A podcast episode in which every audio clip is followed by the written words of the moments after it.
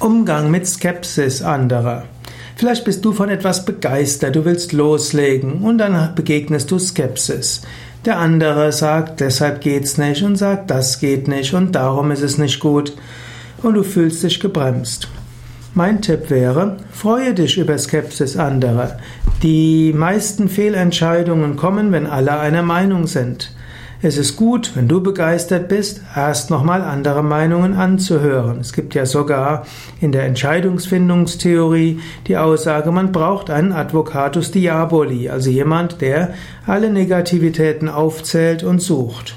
Wenn du jetzt jemand hast, der von vornherein skeptisch ist, umso besser. Er wird dir alle Mängel des Planes aufzeigen und dann kannst du vielleicht darauf eingehen.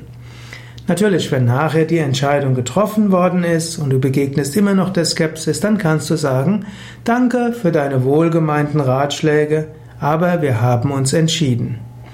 Ja, toll, dass du meinst, man müsste es anders machen, aber wir haben uns entschieden.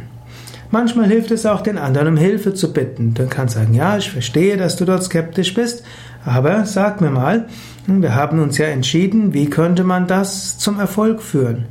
Wenn man andere einbezieht, andere um Rat bittet, andere um Hilfe bittet, dann werden sie selbst sich bemühen, das Projekt zum Erfolg zu bringen.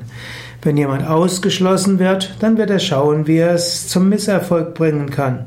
Aber wenn du einen Menschen mit einbeziehst, selbst wenn er Skeptiker ist, wird er selbst dazu beitragen und sich nachher freuen, wenn es trotz seiner Skepsis gut geht.